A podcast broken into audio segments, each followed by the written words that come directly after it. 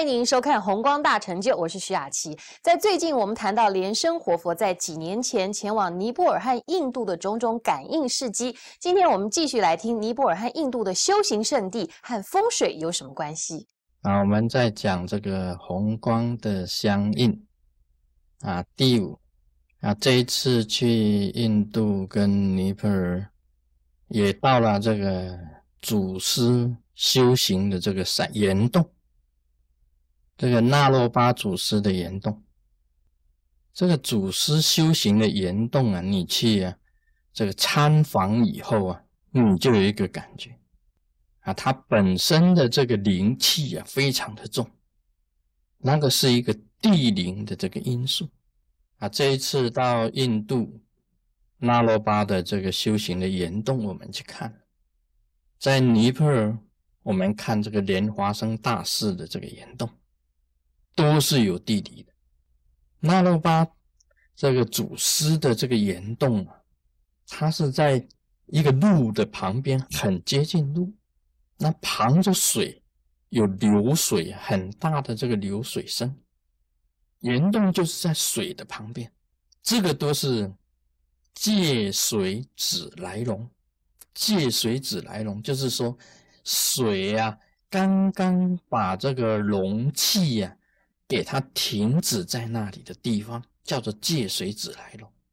那个岩洞啊，还有钟乳石啊，滴下那个水滴下来变成一个钟乳石，里面非常的清凉。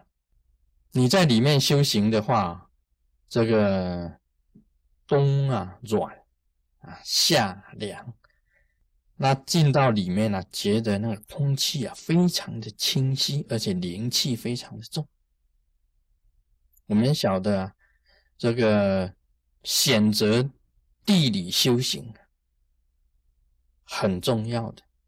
这个有气的地方啊，配合你身体的这个气，修气的人呢，要配合这地气的。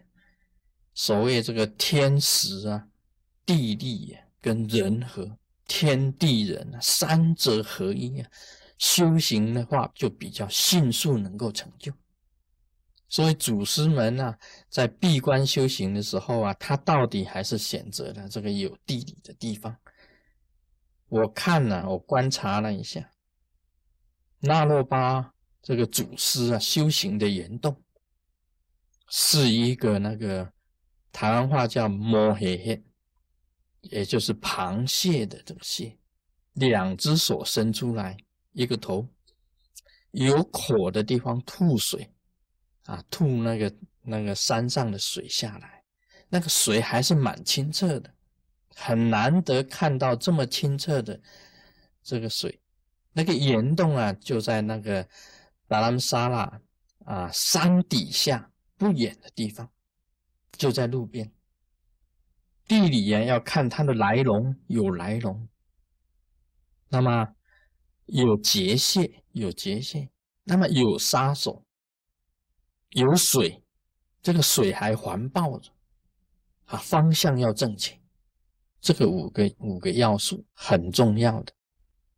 那么我们晓得这个纳罗巴祖师啊，他是纳洛六法的祖师，传承是地洛巴传给纳洛巴，纳洛巴传给这个马尔巴，马尔巴传给密勒日巴，密勒日巴传甘波巴。啊，这个就是一个白教啊啊，白教祖师的一个传承。那么那洛巴祖师最有名的就是那洛六法啊，其中啊很重要很重要的那洛六法当中的就是着佛法。这那洛六法我都已经在这个宏光大成就里面呢，通通都讲解过。修任何一法成就，就是阿罗汉。尤其着火法的这个这个修行啊，引这个内火，配合那里的地灵啊，刚刚好，非常好。我一进去觉得非常清凉。那个时候啊，你烧起着火来，一个配合清凉的气呀，那整个融合在一起就是水火既济嘛，就等于水火既济是一样的。那么在外面呢，在这个那罗。把这个岩洞的这个外面呢，还有一个小的四四方方的啊，祖师这个生火的地方啊，在他生火，我想那个他的这个一定是在做火供啊，在在他做的面前呢，他有一个生火的地方是做火供的，有烟呐，烧火。天气冷啊，可以御寒啊，又可以做火供，甚至可以煮开水啊，这个还要可以烧饭，还可以煮炒菜啊，这个一个炉啊，很多用途。我们每一个人呢，都是在那个那罗巴祖师坐过的地方啊，都坐了啊，大家都坐在那里，同样他修行的位置上，我们都坐了。我也期望啊，做过的弟子啊，每一个都修成那洛巴祖师一样的成就啊，这样子就好了。那个闻到这个水声啊，听到这个水声啊，这个也是好的。为什么呢？你念咒的声音呢，一般我们行者在持咒啊，就跟那个流水的声音一样，不间断的，不要间断的。不但如此啊。你念出来的咒音呢，要胜过那个水声的咒音。你要听到自己的咒音，就是算你不持咒的时候啊，你听那个水声啊，也是咒音。这是绵绵不断的。这个水啊，还可以鼓励你本身修持。你看水在流的声音啊，从来不间断。表示他精进非凡，咒音连结不断。一个行者啊，本身来讲起来，像我们密教行者来讲起来，你平时持咒没有错，你不持咒呢？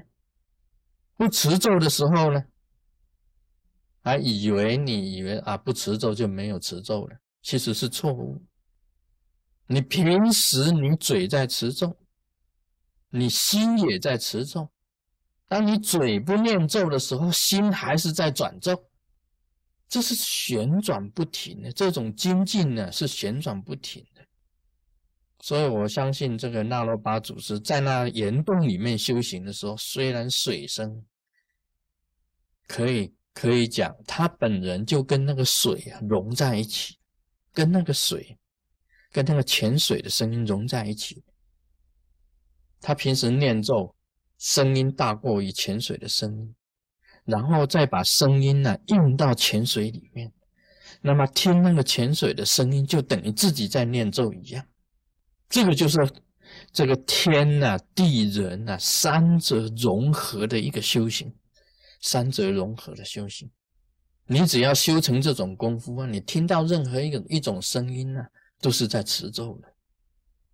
啊，刚才我们在这个修完法的时候啊，突然间起一阵大风，啊，那声音好响啊，这个门也动了，窗子也动了，外面树通通摇，发出一个声音，大家哦，是什么来了？